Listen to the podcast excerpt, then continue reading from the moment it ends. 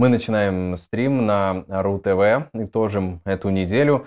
Э, проведу этот эфир я, Артем Остапенко. Ну а с нами сегодня э, экс-депутат эстонского парламента, эстонский политолог Арни Ведла. Здравствуйте, Арни. Добрый вечер, добрый вечер. Рады вам. Но первая новость, буквально полчаса назад, которая поступила, несколько э, сот спецназовцев Косово на бронетехнике вторглись на территорию сербов. Как вам кажется, где корни этого, откуда это все вдруг вспыхнуло э, в такой э, военизированной уже фазе там и насколько далеко зайдет? Ну, все-таки это территория Косово. Просто там живут сербы, да, там Приштина и там вверху. Но это все-таки территория Косово, и они там обсуждают э, вопрос номерных знаков, там что там сербские да. или там косовские. Э, исключительно искусственная такая травма, чисто стиля КГБ, конечно, провокация. И э, мы знаем точно в интересах кого это все происходит, потому что Путин неоднократно возвратился к этой теме в ходе вот э, агрессии против Украины, что вот сейчас вам там в Европе еще будет как бы как-то конфликт, и вы должны этим заниматься. Вот видите, не только мы здесь, там, Украины, но вы своим с Косовом и Сербией. Так что э, понятно, что Э, у Владимира Владимировича сильные контакты.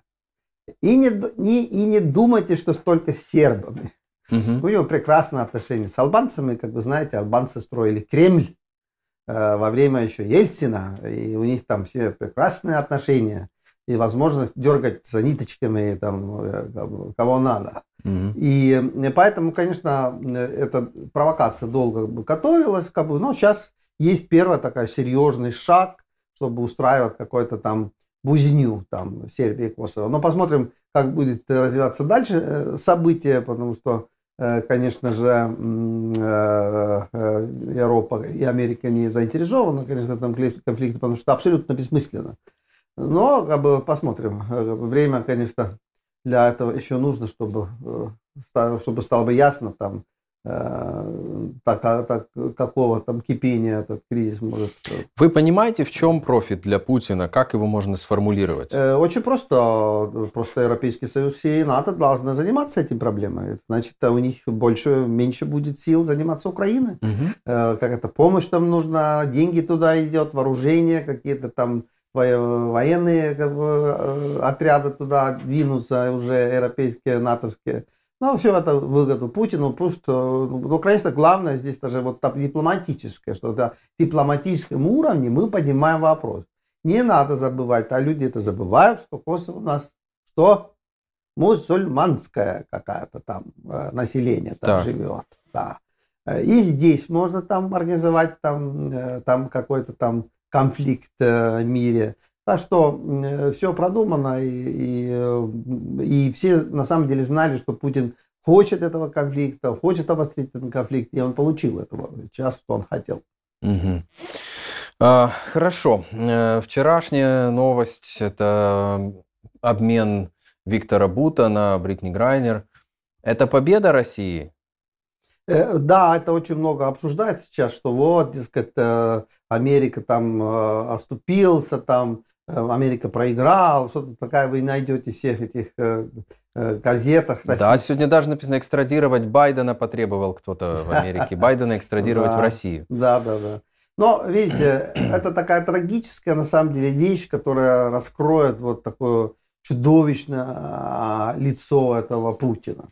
Брит Грейнер – это известная баскетболистка, двукратная олимпийская чемпионка, да. трехкратная российская чемпионка. Он там Э, этом э, Екатеринбурге, в старом Уралмаше выступал, у них сейчас как, другое название этой баскетбольной команды. Угу. Но три раза он как бы им, э, им как бы серьезно помогал. Я не помню, чтобы хотя бы когда-либо Грейнер выступал там против России или Путина, или вообще комментировал эти обстоятельства. Угу. Я думаю, что, конечно, она и э, как бы вообще не мог представить себе, что он что-то должен бояться в России. Или я думаю, что э, он как бы абсолютно не боялся там ехать там через это московский аэропорт куда угодно. А, но вот э, наивная, конечно, она. А, конечно, в ходе военной как бы, агрессии против Украины Путин просто стал как бы забирать заложников. Угу. Да. И, конечно, наш Грейнер тоже попался. Почему? Но это интересный вопрос. Вот э, а посмотрите, там Владимир Владимирович, он же у нас любит спортсменов. Э, спортсменок тоже любит. И спортсменок. Но, да, да, да. И вот э, посмотрите, у него что там хотя бы один чернокожий там вокруг него крутится, не крутится. А, и я как думаю, что это много описано как бы, мемуара, что питерском КГБ, как бы, в общем-то, было такое российское настроение. Там, угу. И евреев они не любили, и негров они не любили. И э, как, кажется, что вот э, это и есть эта вещь, что Путин как бы все-таки расистски настроенный человек, угу. э, и он так как бы относится как бы чернокожим. И не забудьте, что Грейнер э, лесбиянка, э, у него и как бы Э, жена, конечно, да, да. Есть у этой баскетболистки. Но то же самое. Это известно, что Путину вот еще геи как-то там нравятся, а вот лесбиянки не очень. Не очень. И тут вот Грейнер, казалось бы, такая вот чернокоза баскетболистка лесбиянка, идеально ему казалось объектом. Вот заберу его, и вот и вы получаете свою Анджела Дэвис. Как бы вот что-то такое у него там в голове было, когда он эту операцию провел. Э, ужасное как бы дело. Э, как бы предательство, конечно, фантастическое. Еще раз говорю, это трехкратная чемпионка России. Помогал он этому Уралмашу и как бы России. И вот такая благодарность от Путина.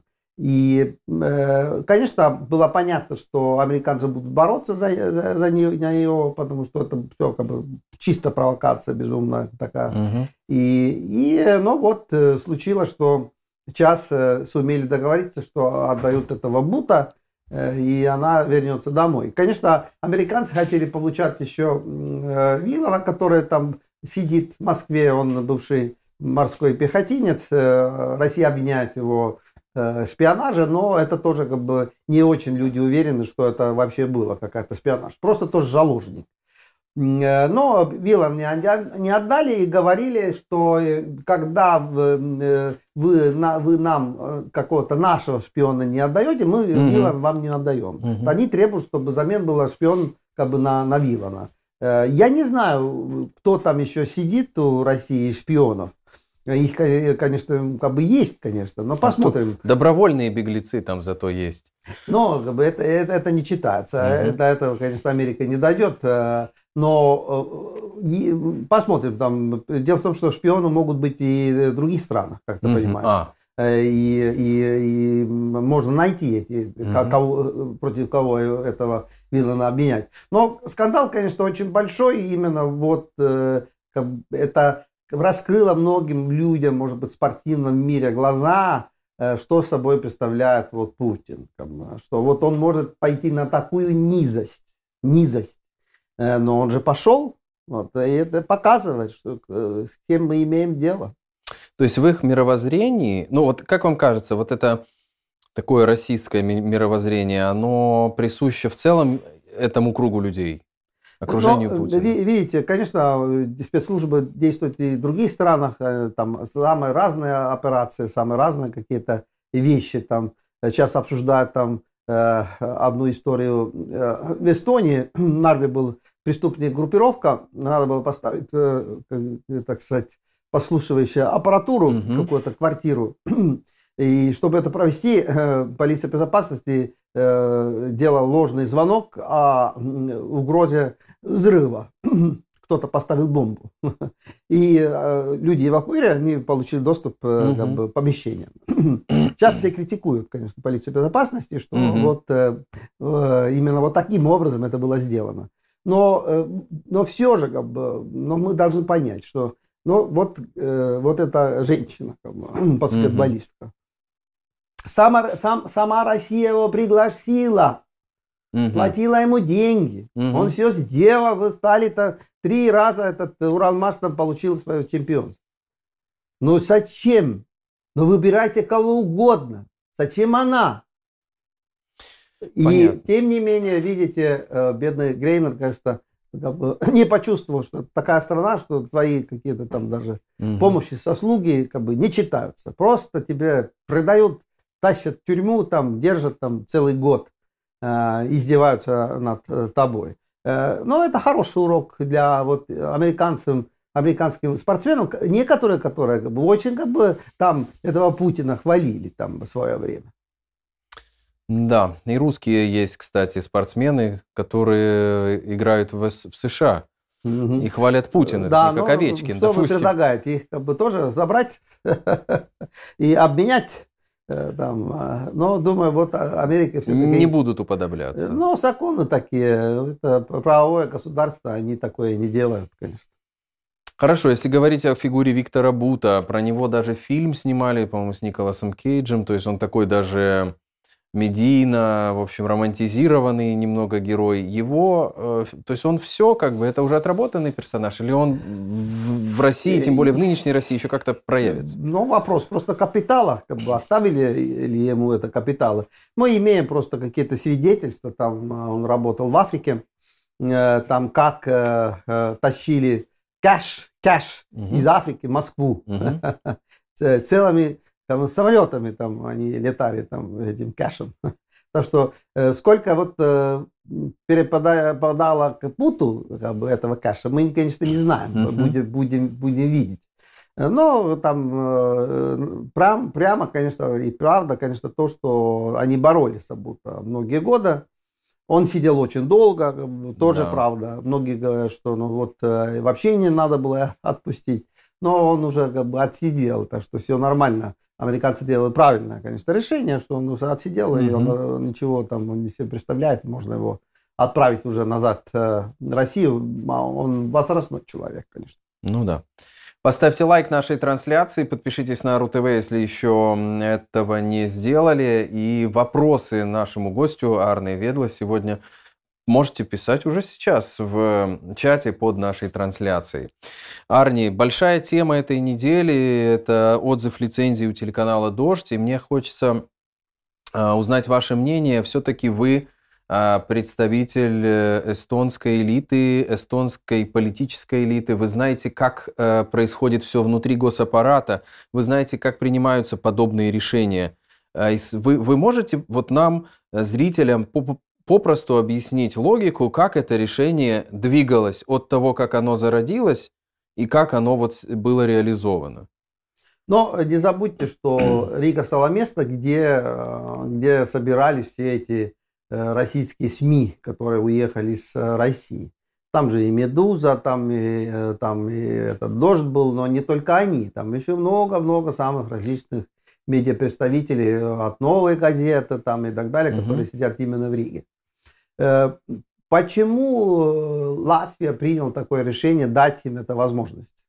Э, для меня это было удивительно, потому что ну, каждый человек, который хотя бы как-то занимался э, с российской медиа во время СССР, там, во время, там, как это все это работало во время Ельцина, который, как он работает сейчас во время Путина, знает, что там только российские спецслужбы. Самое любимое прикрытие для российского офицера спецслужб это э, как бы то, что ты журналист. А почему? Да потому что журналист это представитель свободы слова. Он может говорить, что, что хочет, и делать, что хочет.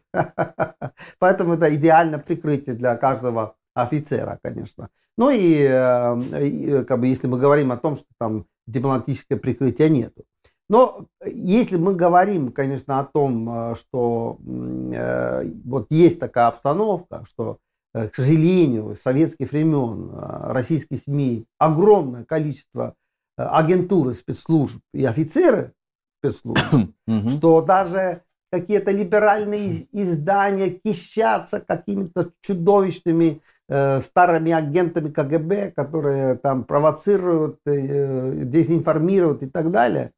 То я удивляюсь смелостью, конечно, латвийских властей, что они пустили как бы, этих всех людей в Ригу. Ну, конечно, мы должны быть честны. Не все офицеры, не все агенты, не все э, как бы, являются нечестными людьми. Конечно, есть честные люди, есть честные журналисты. Может быть, люди, которые не понимают, что их используют, угу. как бы темную. Все может быть. Но, э, видите, как бы спецслужбы, в общем-то, должны действовать, исходя от того, какая угроза. Что если у России есть план наводнить всю Европу агентами, а такой план, конечно, был, э, а, была как бы война, они начали войну, им надо было направить какой-то отряд Запад, чтобы влиять как бы, на обстановку. Угу. Было понятно, что это будет когда десант агентов и офицеров.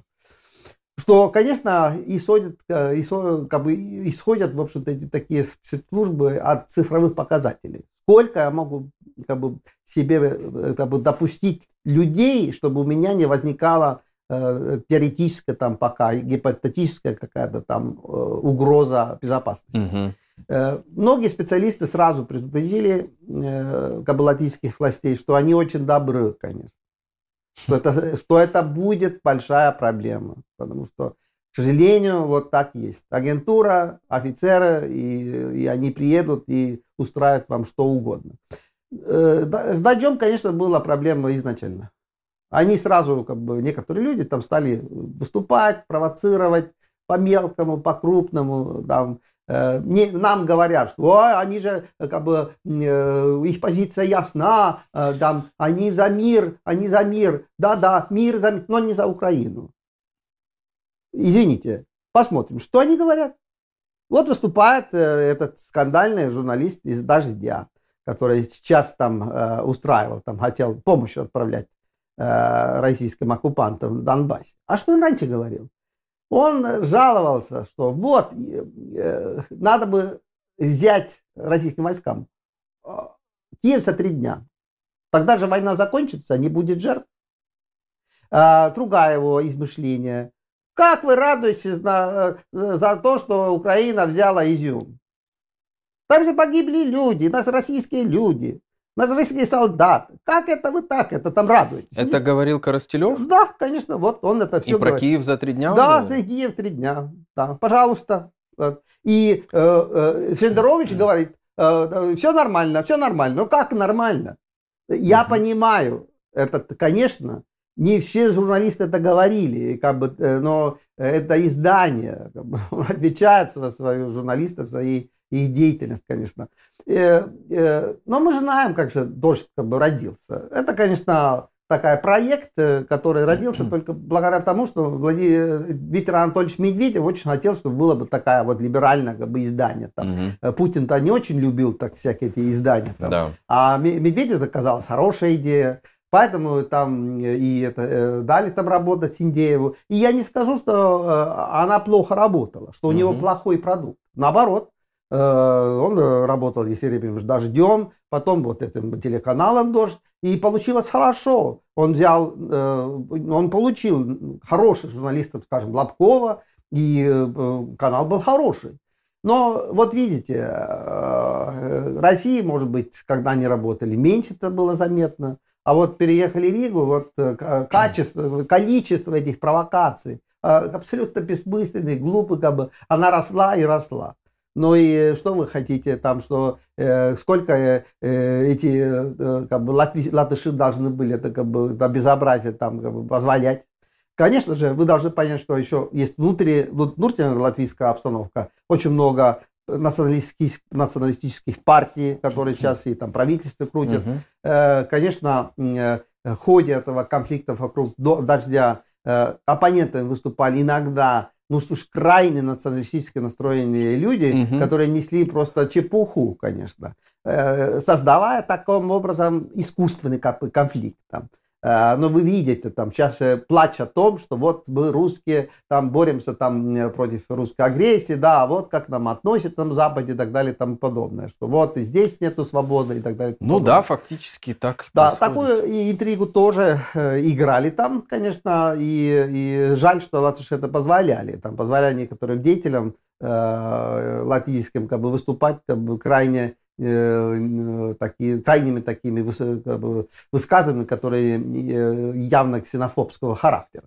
Но э, все же есть более крупная как бы, картина, что вы видите неискренние слезы Синдеевой, вы видите, как, бы, как это все выглядит. Там Шендеровичу, Милову приводят факты, а они его игнорируют, как бы, говорят, что а и что, как бы, да, давайте дальше, там, пусть этот дождь будет работать. Даже Эстонии Э, э, прекратили как бы вещать угу. этого дождя. Вы должны понять, что, конечно, Европейский Союз это правовое, конечно, там структура, скажем так. Вся тут правовое общество там, этих государств. Конечно, дождь может делать, скажем, заявление в Эстонии, что он хочет здесь получить Э, как бы э, лицензию на вещание. Может такое быть? Может, конечно. Да. Тоже не проблема. Э, пусть делают заявку, там органы будут рассматривать там, там какие там были проблемы. Но, еще, но вы должны понять, что они, конечно, будут звонить своим коллегам, коллегам из Латвии, как бы, получить информацию. Мы же понимаем, что, что если мы говорим о каких-то там как бы, о безопасности, то э, э, это такие вещи, которые э, редко мы можем пойти в суд и там что-то доказывать.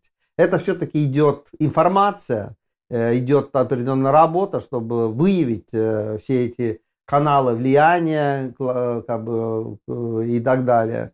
И, и не надо тут думать, что там, там кто-то вам а, на блюдечке как бы приведет кого-то. Угу. Даже ловля шпионов – это редкое событие. Большинство уйдут, угу. нанеся вред этой стране. Не надо это как бы забыть. Но поэтому это не так просто, как людям, людям кажется. Конечно, там была какая-то информация, была какая-то проблема. Э, э, кроме того, что вот были нарушения конкретные. То есть вы имеете в виду, что спецслужбы имеют информацию, э, которая действительно о, например, о работе дождя или о каких-то сотрудниках, они понимают, что это угрожает государству, но они не будут эту информацию публиковать, а придумают какой-нибудь mm. другой предлог. Но, видишь, этот предлог дал сам дождь. И mm-hmm. здесь тоже как бы загвоздка.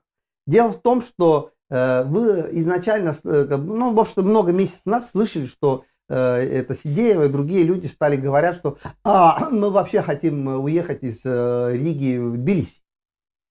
Это же не сейчас они говорят. Ну, как это вари... было... они говорили как одну из студий, которая там не, будет. Не, У них не, же не, в Амстердаме не, не, не, это было несколько месяцев назад. Они уже говорили, что мы уезжаем в Тбилиси. Угу. А что это такое? Почему как бы такая вот, э, как бы, то, то они приедут в Латвию, то они... Какая проблема? Конечно же, деньги. Держать канал это дорого, это очень дорого. Значит, э, нету денег. Нету денег, чтобы содержать это. Дождь там в Риге, это слишком дорого. Они mm-hmm. ищут более дешевую площадку. Mm-hmm. И, э, и в том числе и поэтому вся эта Э, странно, так сказать, танцы э, вокруг этого дождя, они, э, это ну, просто ведет мысль, что они не только как бы провоцировали какие-то вещи интересов Кремля, а еще они провоцировали потому, что они хотели закрыть эту контору Латвии, чтобы переехать в Тбилиси, чтобы не было таких расходов. А, хорошо. Тогда, на ваш взгляд, вообще в каких э, удобоприемлемых формах российские журналисты могут существовать, ну, например, в странах Балтии? Или, на ваш взгляд, их просто вообще нельзя, ни, никого сюда? А, не, ну извините, они паспорту. все здесь. Что, кто-то отобрал у них виды на жительство? Ну, об этом говорят и высокие Но это видишь, чиновники. когда у тебя нету работы, а виза, виза или там э, как бы связана там тем, что ты работаешь, а у тебя этой работы нету, ну, конечно, визу могут закрыть. Что тут как бы нового? Это mm-hmm. везде это есть. Но э, вы видите, нету такого. Но ну, нету, чтобы кто-то там отобрал, что-то выгнал. Это вообще нету. Э, э, просто я как бы указываю, что, вот, скажем, Эстонии отобрали только-только вид на жительство у известного российского пропагандиста Корнилова, который вел Э, там Палт Ньюз и, и Палт.ТУ, и что у него угу. там еще были, какие-то такие трэшевые, трэшевые сайты. Но отобрали же, да, угу. потому что это было ясно, что это человек не, не э, работает в интересах Эстонии, а работает в интересах какого-то другого государства. Отобрали. Но э, когда вы это не делаете, понимаете, вы российский гражданин, э, живете в Эстонии, но вы этим не занимаетесь, такой вот деятельностью. Зачем угу. тогда отобрать у вас вид на жительство? Здесь единственный вопрос, там, что там может быть это может связано с тем, что у вас нет работы, а там условиях, что вы должны иметь работу. Ну, как бы это хорошо, может быть такая. Но угу. э, я думаю, что вот именно этого не будет. Никто не будет брать никаких виз и никаких видов на жительство, если вы не связаны, конечно, российскими спецслужбами. По суду дождь может восстановиться в Латвии? Э, это Латвия правовое государство. Каждый гражданин или там у кого какие-то интересы этому государству могут обратиться в суд. Э, Дождь говорит, что он будет обратиться в суд. Ну и хорошо. Ну и хорошо. Потому что есть Европейский еще суд, есть еще Европейский суд по правам человека, разные институции, где вы можете защищать свои интересы. Вот та Европа-то вы точно можете защищать свои интересы. Пожалуйста. Хорошо, телеканал «Дождь» выгоняют из Латвии. Вот в Финляндии появились новости из Финляндии, что яхты российских олигархов там арестовывают. А почему вот только «Дождь» выгоняют? Ведь э, и это в упрек лат, латвийским властям стало звучать особенно сильно сейчас на фоне событий mm-hmm. про «Дождь», что а многолетние, значит, российские, в том числе и связанные с Путиным люди, богатые, которые давно сюда инвестировали, прекрасно себя здесь чувствуют. И это касается и Латвии, и Эстонии во многом. Угу. Почему мы не видим гонений на этих людей? Э, конечно, тоже ответ тот же, тот же. Э, Эстония, Латвия правые государства. Какие у вас конкретные претензии к этим людям? Угу. Что они нарушали? Что они связаны с российскими спецслужбами? Где доказательства? так что это все как бы серьезно, если мы хотим это смотреть. Но здесь есть как бы один пласт. Но нету никакого сомнения, что, скажем, Эстония, там, Латвия серьезно помогают э, Украине. Но они серьезно помогают. Это больше всех они да. помогают, если смотрим, смотрим их как бы, возможности и, да, и так далее. Это как бы понятно. Но есть все-таки, ты прав, одна, один элемент. Ну вот ты правильно сказал. Финляндия вот э, взял и отобрал у олигархов эти яхты там в финском порту. А Эстония вы слышали опять хотя бы один новость в Эстонии, что у российского олигарха здесь что-то отобрали? Э, Таллин Нет. является любимым местом Владимира Владимировича. Он здесь как бы работал, когда был КГБ, там всякие визиты судьи делал, там э, как бы, э, разведчик наш. Угу. Здесь он создал с Тимченко фирму Линкойл, угу. зарабатывали они свои первые миллионы. Э, порт Муга, они тащили нефть из Кириши через Муговский порт. Угу. Как бы это как бы Гунвор, Гунвор, это все здесь, Муга, это все Таллине, там все эти вещи, эти деньги, эти миллиарды. Э, поэтому Владимир Владимирович очень как бы связан с Эстонией. И, и неудивительно, что, что э, Эстония просто кишится всех этими, всеми этими олигархами российскими. Димченко, Мардашов, Лисин, Мельниченко, Кантор, Тиньков. Все крутятся в Таллине. Просто невероятно. Эстония маленькое государство, там э, Таллин тоже не миллионный город, а тут все российские олигархи что-то имеют, что-то там крутится, какая-то бизнес, как бы. Э, поразительная картина. Э, но вот удивительная вещь. Везде в мире как бы, какие-то, они же под санкциями, эти миллиардеры. Там угу. что-то отберут, там что-то там, там, скандалы вокруг этого. Но Эстония так, лишь так гладь вообще ничего не слышно, чтобы у российских олигархов хотя бы что-то отнимали, хотя бы одну квартиру, одну яхту. Ничего. Вот это специфическая такая ситуация. Конечно, мы можем говорить о том, что вот э, у них здесь как бы очень лохматая рука где-то, которая там э, как бы не позволяет э, это все делать, которое было бы нормально в нынешней ситуации. Э, ну, трудно, конечно, комментировать э, мне это, потому что э, непонятна эта ситуация. Не, для меня это непонятно. Когда можно понять, что у председателя федерального, как это называется, совета, Совет Федерации? Совета Федерации Матвиенко есть здесь, в Эстонии, огромная усадьба, и как бы ничего не отберут, тогда как бы... Но она не приезжает сюда, насколько э, я Ну, это не имеет значения, что придет. Это не имеет никакого значения. У него сын здесь крутился все время. Угу. И, и когда мы как бы понимаем, что, что хорошо, это записано на каких-то э, шестерок, да, из Питера, но что это, это ничего не значит. Европе отберут и это, если есть эта связь.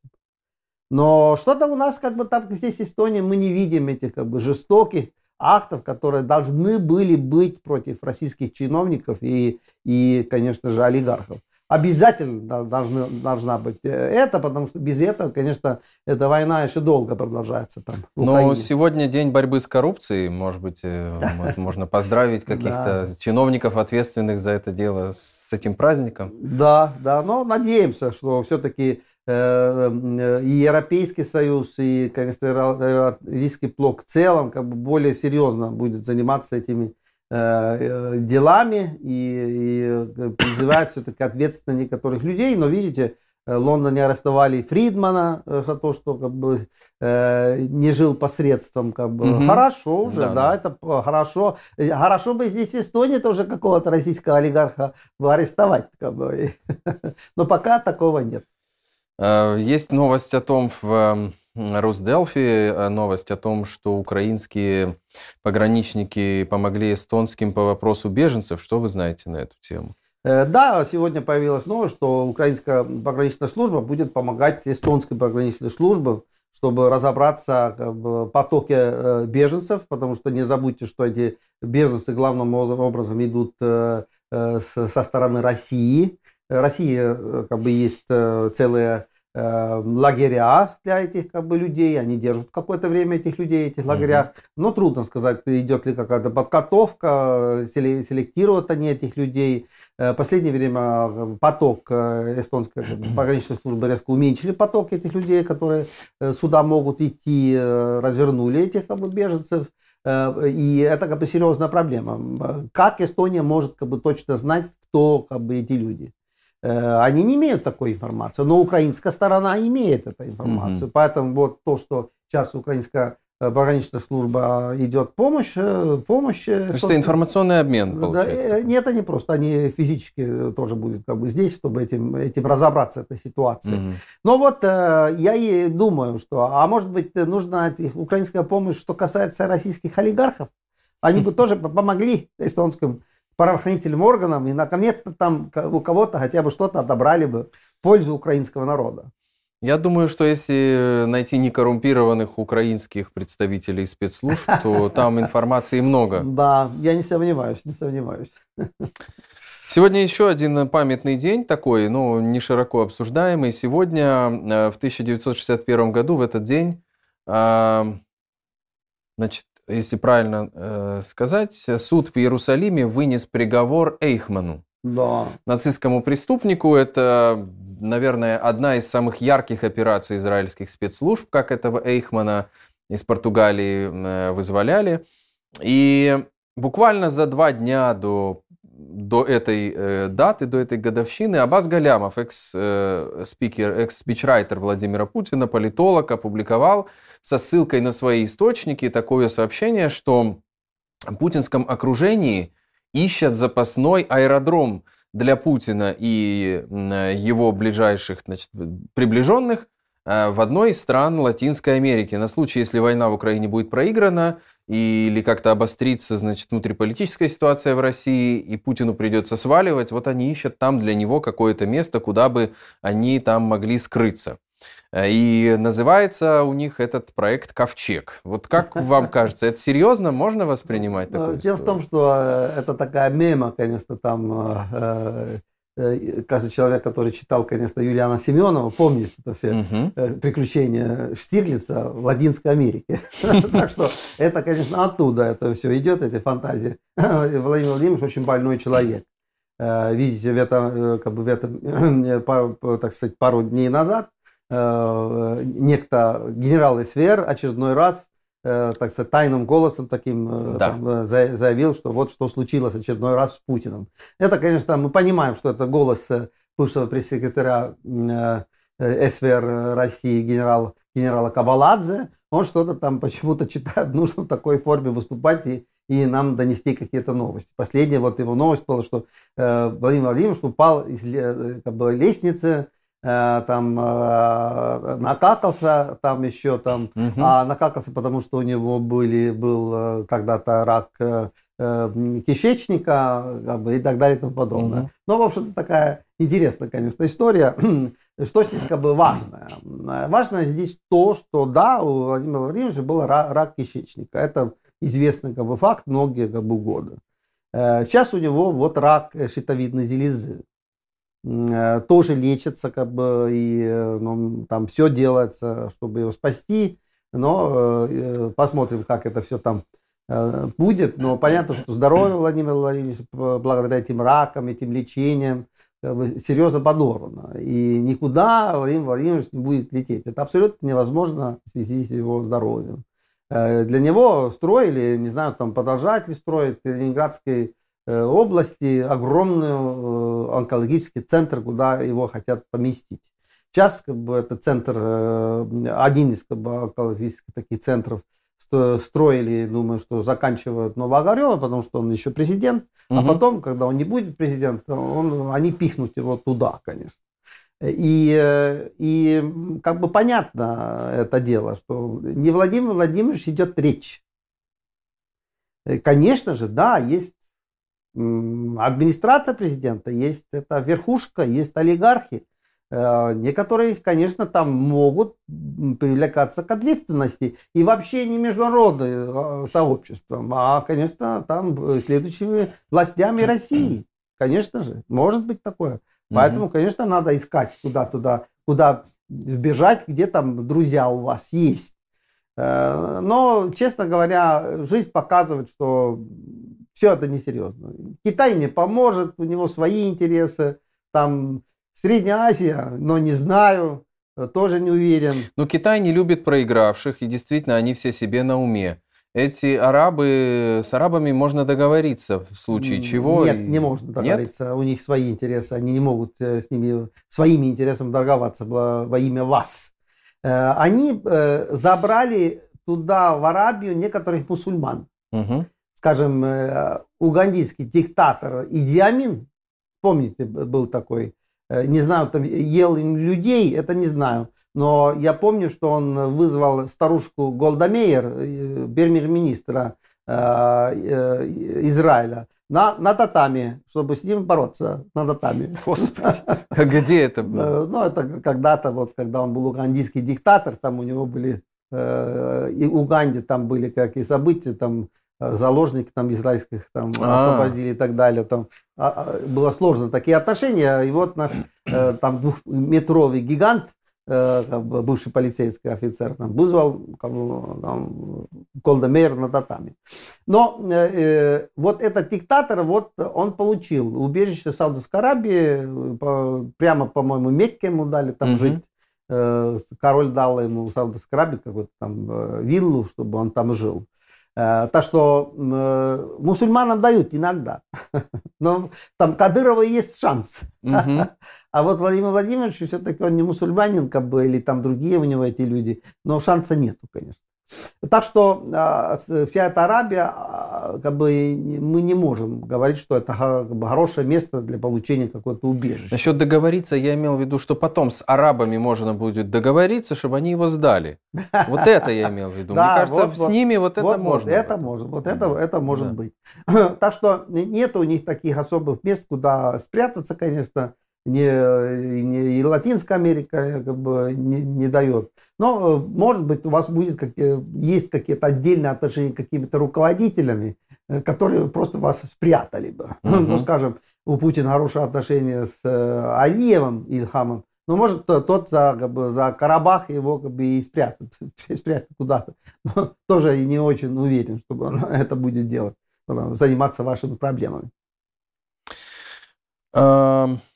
Вот есть несколько вопросов, которые приходят к нам э, в чат э, нашей трансляции. Спасибо, продолжайте присылать. Станислав Волков спрашивает вас, поинтересуйтесь, пожалуйста, уважаемого Арни, как он относится к раздаче эстонских паспортов родственникам тех, кто родился на территории Пицерима до 1940 года.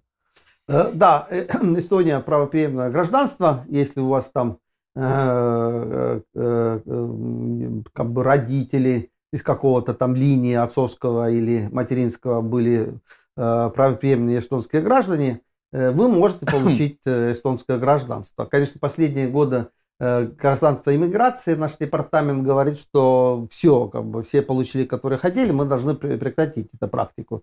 Но пока это не так, э, даже абхазские эстонцы спорят э, эстонскими властями, они говорят, что в 2020 году угу.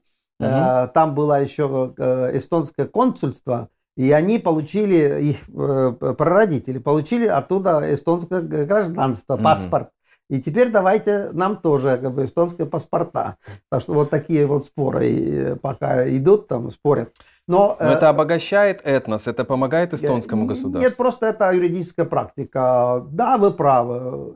Из Эстонии были депортированы в 40 41 году, Э, там, после войны огромное количество людей, граждан Эстонской республики. Да. Очень может быть, что у них потомки. Конечно, и у них и есть и потомки, много потомков. Не забудьте ту миграцию, которая была во время уже Советского Союза. Без всяких депортаций люди шли работать, там куда-то там учиться угу. в Россию. Там могли они остаться, у них появилась семья, дети. И, конечно же, эти дети являются правопременными гражданами Эстонии. Они имеют угу. право на эстонский паспорт. Э, э, вот такая вот Эстония как бы практика. И поэтому есть такая возможность людей, которые вот э, как бы, потомки этих правопременных граждан, это гражданство получить и, и паспорт вместе с ним. Так что есть такая вещь, как бы угу. я понимаю, что вот э, российские спецслужбы стали очень интересоваться этим. Канал людьми. образовывается. Да, да, ныне это особенно это важно, надо же рваться Запад, Запад, а можно все как бы фальсифицировать там, скажем, э, э, на самом деле как бы, э, как бы выдать одного человека за другого. Как бы. Это вся как и бешеная практика. Поэтому ныне эта ситуация есть, посмотрим, как там эстонские спецслужбы, эстонские власти решают, будут решать эту проблему.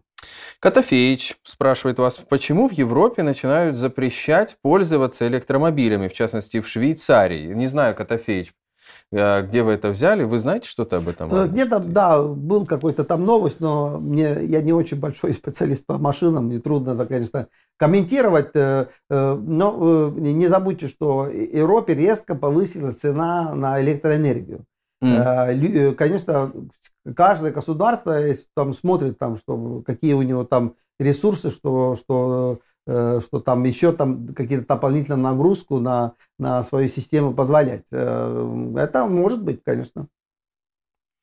Ну, тут очень большой отклик на наш разговор с вами об олигархах. И... Да, но это очень как бы скандальная тема. Когда вот в Эстонии когда из Эстонии начнут выгонять любителей российского мира на их языковую и ментальную родину Россию. Ну, это вот в продолжении нашего... Нет, Эстония очень либеральное государство. Видишь, видите, э, Эстонии нету такого, что человек не может выражать свое мнение. Mm-hmm. Конечно, может, если это не криминально. Как бы, пожалуйста, идите в Facebook, смотрите там, что все эти представители русского мира, которые живут в Эстонии, имеют в том числе российские паспорта, э, что они все там несут.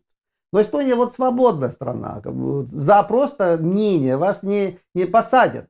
Другое дело, что вот угу. Эстония посадили человека, э, э, э, это бывший председатель Совета левой партии, который объявил себя здесь Эстонии народным омбудсменом. Вот что, как бы ты сразу как бы вспомнил?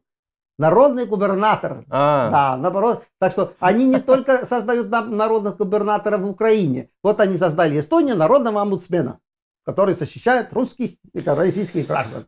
И вот да. этот человек был арестован. Угу. Оказывалось, что его деятельностью руководили семь, семь российских шпионов, чтобы устраивать заговор против Эстонской республики и делать здесь свои черные дела. Это когда было? Э, ну, это уже, э, э, видите, сейчас в газетах опубликовали огромные материалы, им только пару дней назад. Э, потому что, конечно, его процесс заканчивается, он подавал какие-то все апелляции по поводу того, что ему дали там несколько лет. Но э, просто я говорю об, об этом, чтобы вы поняли. Вот этот человек, его посадили, потому угу. что его деятельностью руководили 7 российских шпионов. Но здесь Эстонии нету такого, что вот вы какой-то там человек и болтаете что-то, и за это вас посадят. Такого нету. Да. У нас не, не путинская Россия.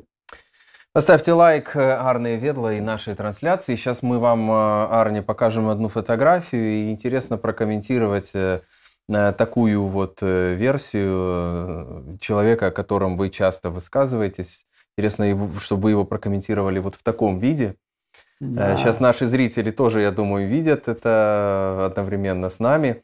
Вот. Как вам кажется, если бы э, в России была легализована марихуана, и Путин бы вот употреблял, он был бы добрее? Начал ли бы он э, войну в Украине, если бы иногда хорошо покурил? Вы абсолютно правы. У него есть большая проблема. У него боли, вот именно мы говорили вот, о журналистах с «Дождя», когда mm-hmm. они были в Москве, они э, дали какое-то эксклюзивное инфо иногда в дожде. И именно Дождь дал эксклюзивное инфо, инфо, что его журналисты видели, как э, Радисно Славянском встречаясь с олигархами, Путин как бы развалился в связи с э, как бы, э, серьезными болями, его, его вынесли из этого помещения, mm-hmm. где он встречался с олигархами. Так что у Путина сильные боли. И они продолжаются, ничего не кончилось. Как бы и используют всякое средство, чтобы снять эти боли, вещества всякие. Э, вы видите, это чай ему дают успокоительное угу. все время. Э, у него эти проблемы, конечно, есть. Э, кроме того, у него вот рак щитовидной железы, у него танцуют ноги, тоже как бы такая плохая ситуация, надо там всем этим заниматься. Поэтому вещества дают. Э, и, не, и у меня нет уверенности, что, что, это, не, э, что это уже не, не наркотик. Очень может быть, что Владимир Владимирович, чтобы он был бы добрее, добрее, э, не так жесток как бы, другим людям, ему дают вот наркотические вещества, чтобы его там вывести как бы такое какое-то состояние. Э, мы видели один раз, э, когда он был как бы очень уже странном состоянии, он встречался э, этими бедными как бы, страдальцами из Тулуна, у них там было наводнение, он принимал их на Черном море угу. и делали видео а, из этой как бы встречи. И вы так. видите замедленная речь Путина, он там развалился как бы там э, явно человек под веществами. Что за вещества, наркотики ли, как бы, конечно, мы не можем знать, но очень странно. Что вы в целом думаете о легалайзе, о легализации марихуаны? Насколько это, на ваш взгляд, синхронно все-таки э, э, развитию общества? Или это, наоборот, тянет общество обратно куда-то в архаику? Вопрос, конечно, вы понимаете, почему люди это используют. Есть разговор о том, что можно согласиться с тем, что медицинское использование как бы, марихуана но в Эстонии пока полиция считает, что незачем тут легализовать и организовать еще какие-то проблемы. Вы знаете, что Америка идет в другом направлении, идет именно к э, пути э, легализации легких наркотиков. Э, но вы же понимаете, почему они это делают, потому что чтобы не перегружать правоохранительные органы, конечно. Но Эстония пока такого нету, что есть перегружение Э, органов, но они занимаются серьезно коноплей, бегают как бы, всякие, с всякими людьми, которые их выращают. Все это пока есть, так сказать. Э, есть, конечно, группы, которые считают, что надо идти по пути Америки, там и эти нар- легкие наркотики легализовать. Uh-huh. Uh-huh. Но Эстония вот так демократическое государство. Пока политики, там, общественность, люди Э, не очень согласен с этим позицией. То есть запроса нет? Э, Пока в Эстонии нет. Это просто маленькие группы, которые требуют. Угу. Там, которые сами убеждают, они говорят, давай делаем так. А пока угу. вот наш народ еще не согласен с всем этим делом. Вот так. Хорошо. Про Петерима Усманова спрашивает Игорь Кислицын, за что выслали пенсионера Петерима Усманова. Ну, здесь надо мне все-таки... Да, окей. А, окей, э, пойдем дальше. Тогда вот э, интересная история про то, что, значит, ополчилась сейчас э, православная церковь русская на Зеленского. И тут всю неделю от, из разных, значит, источников звучат эти, значит, заявления, что Зеленский антихрист. Тут я так проверял, проверял, но э, непонятно, правда или нет, что даже Терешкова заявила, обратилась к патриарху, что, значит, Зеленского но... надо называть только как Зеленский антихрист. Откуда но это? он, конечно, еврей, конечно. Ну. Я не слышал, чтобы он входил в православную церковь. Нету, такой информации нету. У него там родитель был, а, дедушка, по-моему, был, был полковником НКВД, да, ну, не знаю, сколько у них там религиозных чувств в семье там были. Не уверен, что он ходит из синагогу, конечно, этот Зеленский. Угу. Но есть, конечно, конфликт, да, там вот еврей поднял руку на на святую, угу. на российскую, русскую православную церковь, конечно же, это, это, это должен быть антихри, антихрист, там, угу. там такого происхождения человек. Так что все нормально, они играют такую как бы, серьезную пропагандистскую игру, чтобы там как бы э, лбами сталкивать тобой людей. Ну, это в ответ на то, что прессовать начали э, православную церковь Московского патриархата в Украине. Ну, вот там были обыски в Лавре, вот эти вот. Не только, истории. не только. Конечно, они ищут э, все-таки как бы международную почву, чтобы поднять и православных в каких-то других странах, вот указывая на, на, на этническое происхождение Зеленского, что вот что он вытворяет, конечно. Это более широкая такая игра, потому что как бы, э, мы же понимаем, что многие эти церкви э, восточные действуют в мусульманских странах, которые угу. э, резко против Израиля. Угу. Это все не, не простые игры, которые они играют, конечно. Но какие там успехи, это другое дело, конечно. Хорошо. Ну, что касается этих э, российских пропагандистов. Да, из Эстонии э, выслано несколько а, как бы, пропагандистов. Вот э, человек тоже, который упом, упомянули. Дело в том, что просто наша полиция безопасности тоже смотрит конкретно на деятельность человека. Если человек занимается как бы, антиукраинской пропаганды, пророссийской пропаганды, пропагандируют войну. Угу. Это все запрещено законом. Э, и вы должны понять, что у многих таких людей, которые живут в Эстонии, они не граждане Эстонии. Угу. Они имеют там э, да. то ли визу, то ли временный вид на жительство там. Э, и, и как бы это все можно отобрать у них как бы, и послать назад их родину Россию. И некоторые люди это и делают, если они Э, как бы общественную безопасность нарушают, то это правильное решение. Но вы должны понять, что же, мы же не говорим там, что э, сотни людей там высылают из Эстонии. Это пару ну, человек. Ну, конечно, только. нет. Да. да. Путин на этой неделе, по-моему, да, в начале этой недели предложил этот э, проект странный газового союза, который последовательно так тихонько отвергли все, кому он его предложил. Это тоже его какие-то фантазии, ну не мог, не может восстановить Советский Союз. Ну давайте хоть какой-то союз придумываем, газовый, например. Но э, вы должны понять, что ничего, э, Путин ёбнутый, как бы уже Немцов это говорил. Он не отказался от ничего. Пока он не отказался в том числе того, что вот все-таки буду захватывать всю Украину. Как бы уже все, все эксперты, все эти российские угу. там политики, эксперты говорят, ну не надо это, не надо, Владимир Владимирович, не надо. А Владимир все-таки говорит, а может быть что-то случится. Там э, будет сейчас голодно, холодно там э, Украине, да? И все угу. разваливается там, и Зеленский падает, и я э, получаю всю Украину. Так что вот такая фантазия Путин, в Путине живут еще, живут. Он не отказался даже от этого. Ну что вы говорите, что он может отказаться от, от своей э, среднеазиатской политики, которую он строил вот лет угу. там, не знаю, там 20, э, 24 года, потому что он в 98 году стал директором ФСБ и ехал угу. туда, в Киргизию там совещаться, и, после чего как бы потом э, падал Э, первый президент Киргизии, потому что не проявил уважения к Владимиру Владимировичу. Но, э, э, конечно же, вот он очень хочет получить назад российские земли Средней Азии. Угу. Это мы тоже слышали. Но пока он это не может делать, как бы, э, ну хорошо, тогда хотя бы какая-то другая вещь. Вот есть газовая вещь, в России газа мало, надо, чтобы там получить газ из Туркменистана, Узбекистана, чтобы там э, как бы все этот минус, который есть, э, ликвидировать mm-hmm. по газу. Mm-hmm. Люди как бы не понимают, о чем мы вообще говорим. Газа России много. Да, газа России много, но чтобы его разрабатывать, надо инвестировать. Владимир Владимирович негодяй. Он ничего не инвестировал, все украл.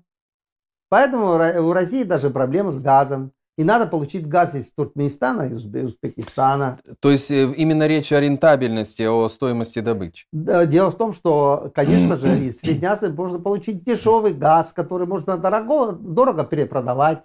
Он же как бы жулик. Он никакой не хозяйственник, этот Путин. Э, Ну, Сколько он получил денег э, из этого газа? И вы думаете, что он как бы вложил это разработку газа, что ли? Во! Он все украл просто. Так что вот какой человек. Поэтому и нужно ему сейчас это э, Средняя Азия, дешевый газ Средняя Азия, чтобы вот как пережить свои проблемы. Мгм. Э, Другое дело, что ну, они те тоже не дураки. Э, э, Цена газа резко по- повысилась. Они хотят получить э, прибыли от своей деятельности, эти Туркменистана, Мгм. Ну э, да, люди да, из да. Туркменистана, Узбекистана. И они видят, что очередной раз Владимир Владимирович просто хочет их обмануть. Спасибо за вопросы, которые вы присылаете в чате. Я продолжаю задавать их нашему гостю Арни Ведла. Ну и лайки тоже будут не лишними э, для нашей трансляции. Что думает господин Арни по поводу того, что подписывал в воскресенье Лукашенко со срочно прилетевшим в Минск Шойгу? И, кстати, от себя добавлю, что Лукашенко очень недовольный сидел. Так дышал, так пыхтел. Такой весь был злой. Ну, это вот я так наблюдая за ним сделал вывод. Мгм, мгм. Но, э, видишь, э, мы же понимаем, что э, пыхтит он потому, что чувствует, что, так сказать, хотят а, а, отобрать стул, конечно. Это самая важная проблема. Он, мы провели еще такую вещь, видите, Лукашенко тоже очень больной человек, еле ходит, но он попытается, чтобы это никто не видел, конечно, но явно там с, с российской э, помощью российских каких-то деятелей появились всякие видео, где мы видим, что он еле двигается, этот Лукашенко. Но, значит, так сказать, кандидат на выход, как Мгм. мы понимаем.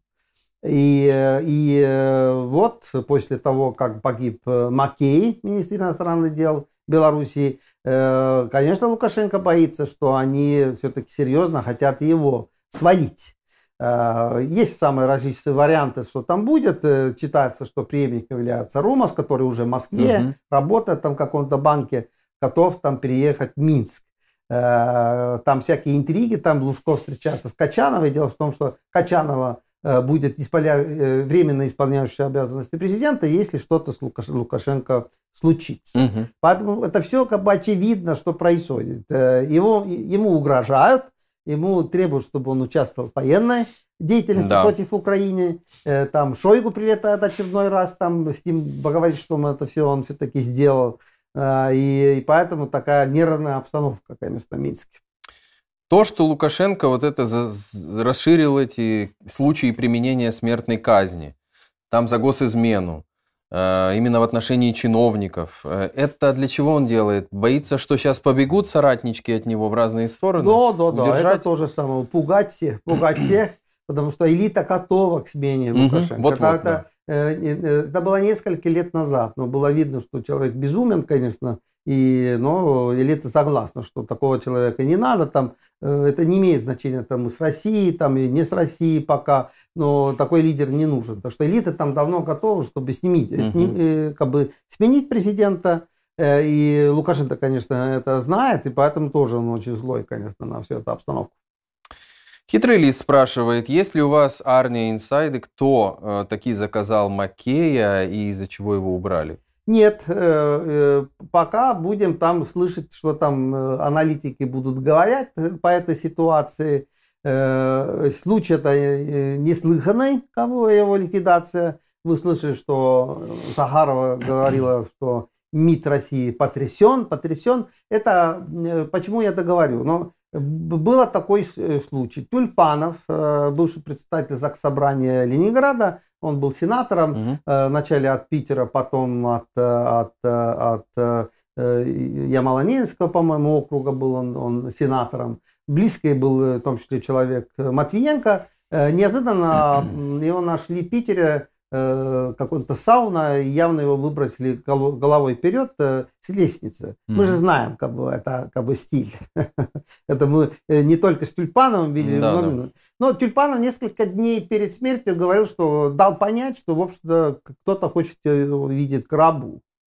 И- он был ликвидирован, да. Выбросили головой вперед с какой-то лестницы. Вот такая как бы жизнь. Такая вот как бы порядки.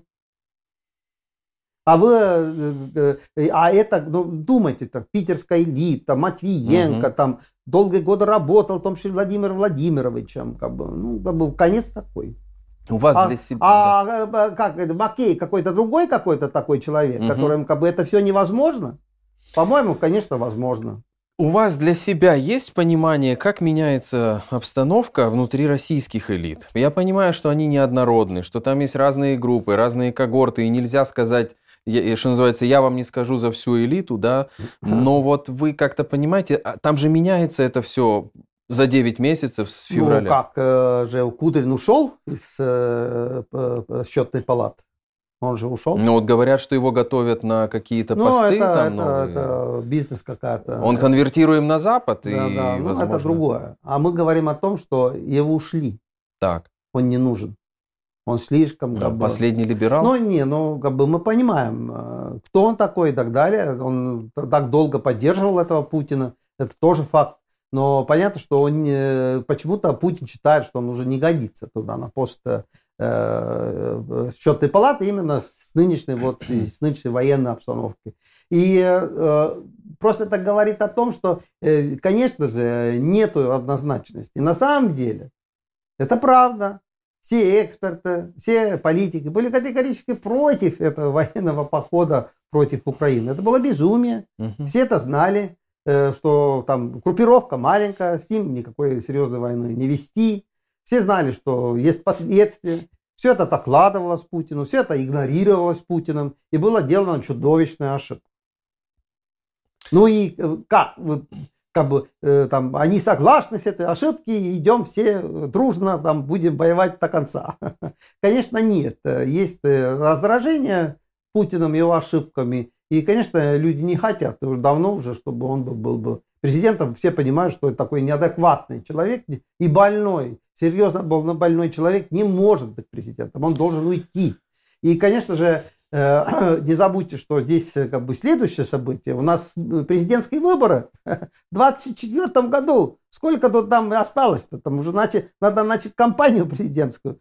Как бы, э, что, Путин снова будет кандидировать в таком состоянии, какой он есть как бы, на пост президента? То есть Или будет аппарат уже против, консолидированно Э, э, против. Ну, не, это Или- нельзя говорить. Все-таки у Путина там э, достаточно как бы, людей э, разных структурах. э, у него и охрана, и, и Кадыров, и Пригожин, и Вагнер, и, и- Мгм. и- и этот Золотов. У него, конечно, еще есть силы, чтобы там э, э, противопоставлять себя против всей этой элите. Но э, тоже как бы ситуация есть.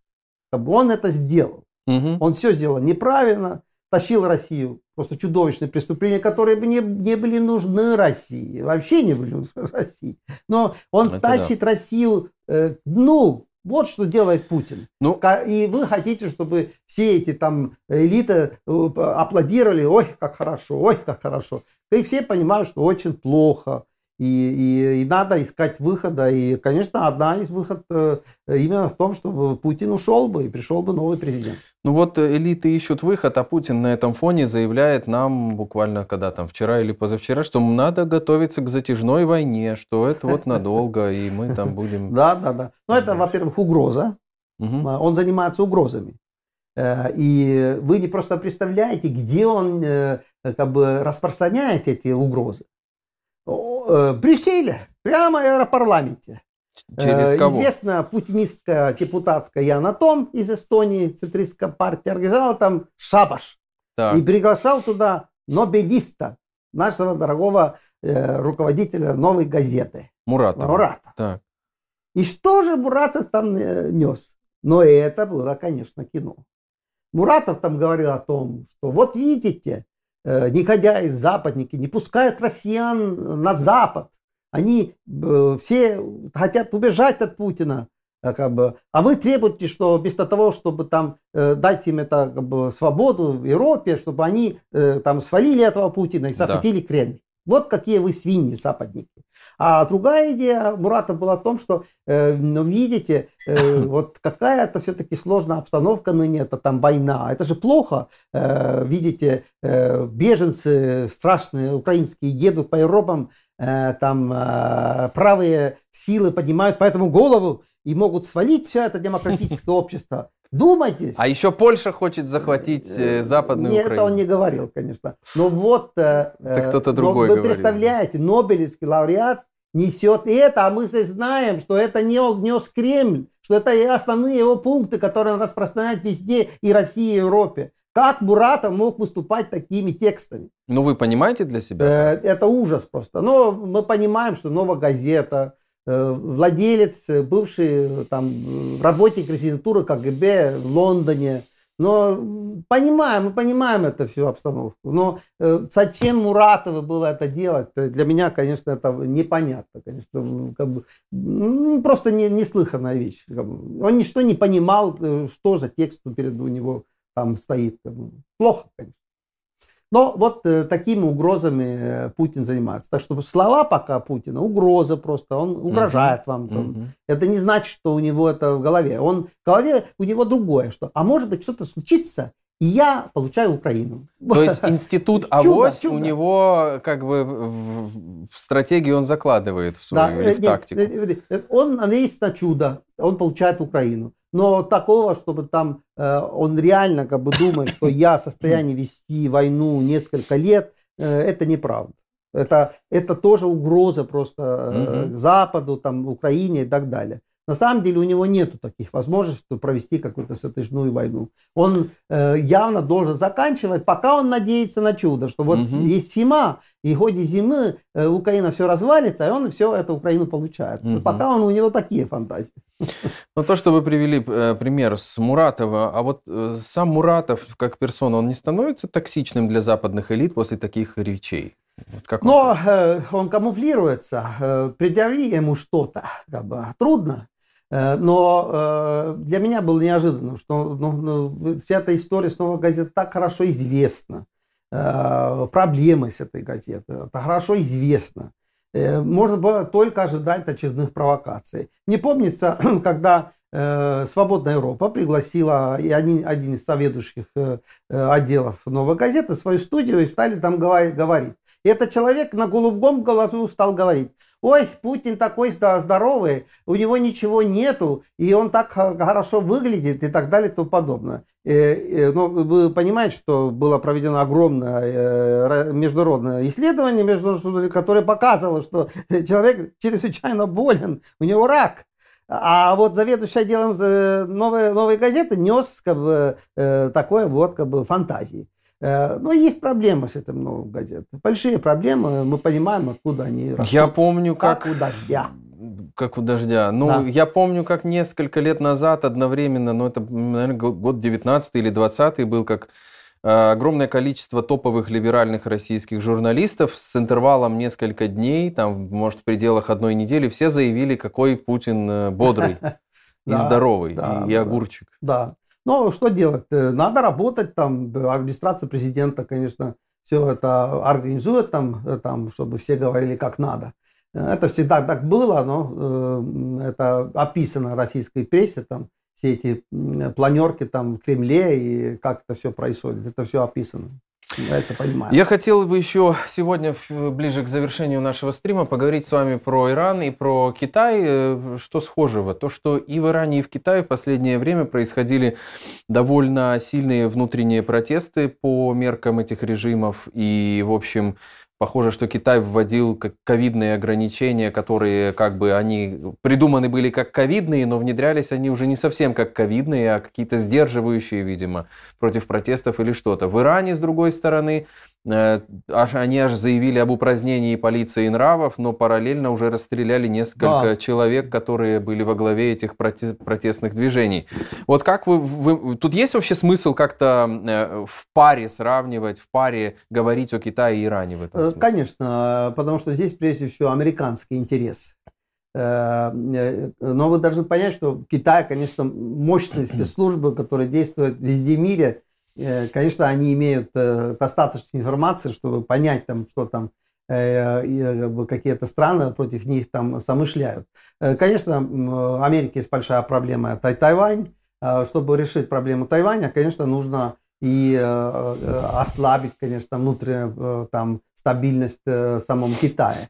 И то, что Синьпинь это боялся, это, это сценарий мы видим. Он вот и ввел эти так называемые ковидные ограничения, на самом деле просто он хотел успокоить полностью ситуацию, держать это под контролем, что американцы не могли устраивать какие-то какие демонстрации. Э, но видите, как бы э, все-таки сумели организовать. Именно в заводе, где э, готовят как бы, вещи для Apple. Угу. Гоновская огромные заводы, там работает огромное количество людей, и там люди как бы буйствуют да. с этими ковидными конечно же, ограничениями. Думаю, абсолютно не случайно, конечно. Э, есть реальная проблема там, это все от реальности, как бы это не все не выдумано, у них очень сложная жизнь э, в связи с ковидными ограничениями. Но вот это одно место, где явно как, бы, как бы идут эти, эти, эти волнения, конечно же. Что касается Ирана, может быть, они просто проспали, они не верили, что американцы там могут что-то организовать. Но вопрос просто в том, что очень молодое население, Э, в Иране, они очень недовольны жизнью, э, потому что э, люди все вспоминают хорошую, какая была хорошая жизнь при Шахе. Это правда. При Шахе было жить хорошо, а при этих как бы аятоллах, аятоллах конечно, плохо, да. понимаете, жить плохо. Это как Советский Союз. Жизнь плохая в Иране, как бы не та, что хотят молодые люди. Э, конечно, это почва для, для протестов. А вот эти аятоллы, вот они не поняли, что да, как бы можно держать определенное время под контролем общества вот с этими религиозными лозунгами. А потом люди будут скучать, они будут недовольны. И надо реагировать на это. А вот эти Дед Морозы, которые там сидят у власти, они э, думали, что так будет вечно.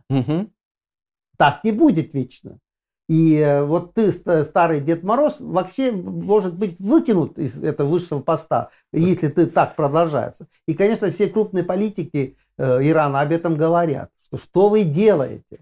Там какие-то пустяковые вопросы, там, там э, женщина там как бы носит, там что-то не носит. Зачем нам это как бы кризис в обществе? Угу. Так сказать, придите на встречу молодежи. Вот и все.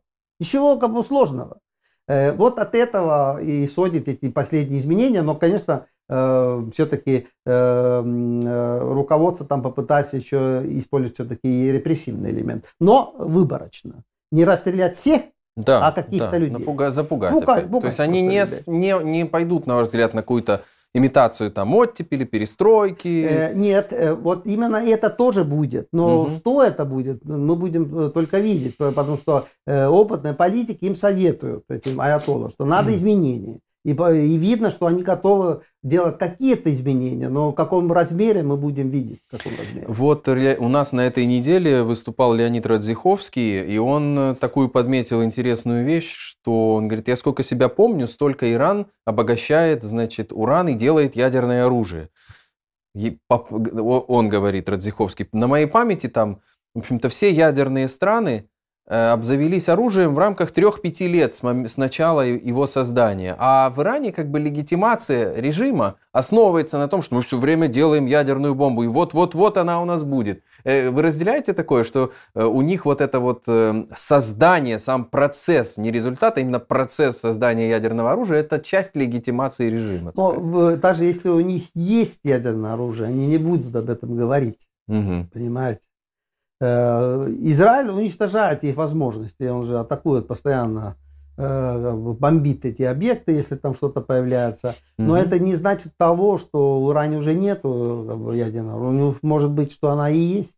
Просто они не объявляют об этом, потому что это невыгодно. Угу. Так что, э, ну, там эксперты говорят, что у них есть пока нету. Посмотрим, конечно, там, как у него эта программа там развивается. Но понятно только одно, что но это не Израиль.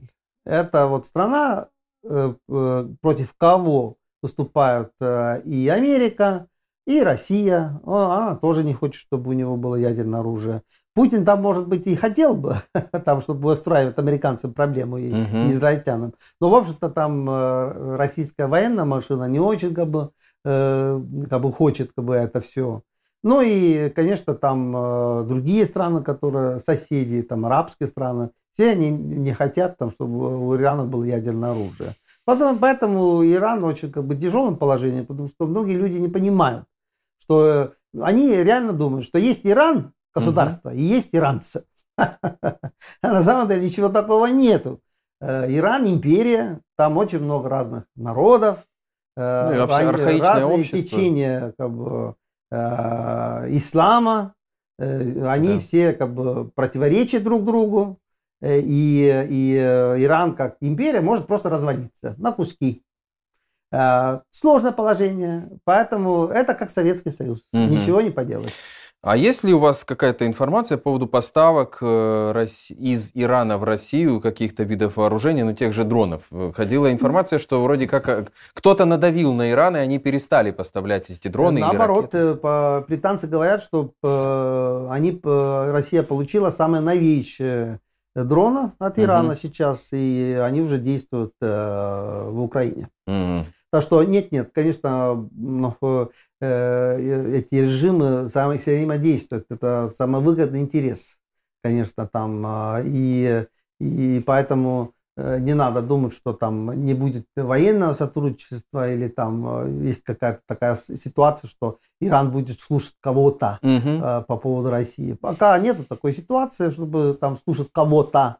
И, и они продолжают эти контакты с Путиным. И конечно, за деньги, за валюту, готовы отдать и самые новейшие дроны.